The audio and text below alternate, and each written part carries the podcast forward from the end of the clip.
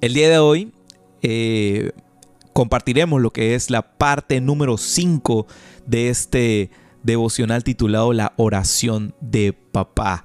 Estas últimas semanas estuvimos analizando fragmento por fragmento lo que es la oración del Padre nuestro. Y para recapitular un poquito, lo importante de esta oración es porque eh, es como una plantilla que Jesús deja a sus discípulos cuando sus discípulos le preguntan, Padre, em, ¿cómo oramos?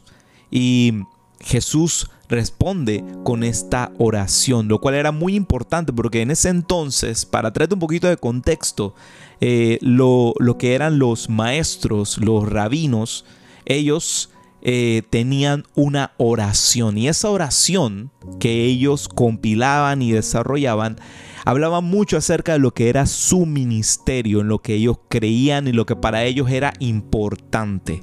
En este caso, Jesús enseña esta oración a sus discípulos con la finalidad de que ellos entendieran la importancia de cada una de, las partes de esta y que tuvieran una cosmovisión de lo que es el reino de los cielos, lo que es el reino de Dios. Y esta oración del Padre nuestro eh, la hemos estado analizando pedazo a pedazo y de verdad que, es, es, es, sumamente rica en, teología y en contenido cada uno. Por lo menos estamos intentando pasar rapidito porque si no, uff, ahí nos vamos eh, profundizando un montón en cada parte. Así que espero que esta última parte de hoy y bueno, la que estuvimos viendo las semanas pasadas hayan sido de bendición para tu vida. Hoy toca entonces el fragmento que vemos en Mateo 6, el verso 13, y dice de la siguiente manera, Mateo 6, 13. Y no nos dejes caer en tentación, sino líbranos del maligno. Ese pedazo, no nos dejes caer en tentación, es lo que vamos a estar viendo la noche de hoy. Como habíamos visto las semanas anteriores, pudiéramos em, diseccionar y analizar el Padre Nuestro de una manera súper sencilla. Lo podemos ver en dos grupos. Su primera parte, que serían las peticiones de oración centradas en Dios. Y la segunda parte, que serían las peticiones de oración eh, centradas hacia lo personal, hacia nosotros. La primera parte son estos tres fragmentos. Santificado sea tu nombre, venga a nosotros tu reino y hágase tu voluntad en la tierra como en el cielo. Si te das cuenta, esos tres pedazos están totalmente centrados en quién es Dios. Santificado sea tu nombre, la majestad, la grandiosidad que es nuestro Dios. Lo segundo, venga a nosotros tu reino, que no sea eh, eh, más que el reino eh, de Dios en, la el cielo aquí en la tierra. Y la tercera parte es hágase tu voluntad en la tierra como en el cielo. O sea, no se haga nuestro deseo, nuestra voluntad, sino la voluntad de Dios Padre por encima de la nuestra. Y la segunda parte, que comenzaría entonces con danos hoy nuestro pan de cada día, que si lo resumimos rápidamente es una oración enfocada en provisión para el presente, provisión para el hoy, nuestro pan de cada día. Y la siguiente, que fue la que analizamos la semana pasada, perdona nuestras ofensas, así como perdonamos a los que nos ofenden. O sea, perdón para el pasado, perdón para el pasado, perdón para esas cosas que sucedieron antes de este punto en el que te encuentras orando y dialogando con Dios. Y la que toca para el día de hoy, que es la que analizaremos hoy, es no nos dejes caer en tentación, mas líbranos de el mal. Y esto nos habla de qué? De protección para el futuro. Protección para lo que vendrá, para lo que no conocemos que está más adelante. Ahora, te cuento, desde Génesis a Apocalipsis, o sea, todo el compendio bíblico, la Biblia entera, de Génesis a Apocalipsis, de tapa a tapa, podemos ver que el mundo espiritual es real, es sumamente real. Y vivimos en medio de aquella tensión, de aquella tensión que busca separarnos de la presencia de Dios. En ocasiones he comentado y he, dicho que la, digamos que em, la, la idea o, o como que el objetivo número uno del reino de las tinieblas de Satanás no es en sí solamente que, que uno caiga en pecado, que uno peque, sino que seamos separados de la gloria de Dios. Porque el momento que pecas, en el momento que cometes una falta, que pecas, automáticamente, automáticamente percibes a Dios de manera diferente y te alejas de su presencia, a pesar que lo que está en su corazón es restaurarte, eh, el que puedas arrepentirte delante de Él y restablecer otra vez eh, esa conexión con Él. Y en otras ocasiones también vimos que eh, no necesariamente tentación es pecado.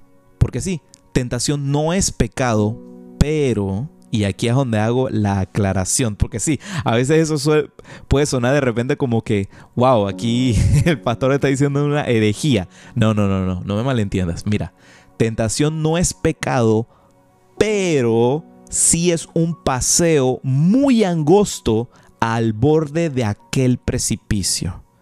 Esto lo he dicho en otras ocasiones, pero aquí lo reitero. Tentación no es pecado, pero sí es un paseo muy angosto al borde de aquel precipicio. En otras palabras, no, no, no te quedes mucho tiempo en ese, en ese camino eh, delgadito, en esa cuerda floja que es la tentación. Más bien, uff, sal corriendo de allí. bueno, como te decía, existen dos extremos en este eh, aspecto de eh, no nos dejes caer en la tentación y de ver esa tensión que existe en lo espiritual. Y estos dos extremos se dan porque están las personas que a todo, absolutamente a todo, le echan la culpa al diablo. Pero también están aquellas personas que ignoran completamente, que van por la vida pensando, ah, no, eso es puro cuento, cuento de hadas, que ignoran completamente el accionar de las tinieblas sobre las vidas de las personas. Mira, Jesús, Jesús, más que nadie, nos enseña que no debemos ignorar aquella batalla que constantemente se alimenta del odio, del orgullo, de, de, todo este enfoque y, y todas estas formas de pensamiento que alimentan el mundo de las tinieblas. Jesús se opuso a todo esto y de frente venció. Eh.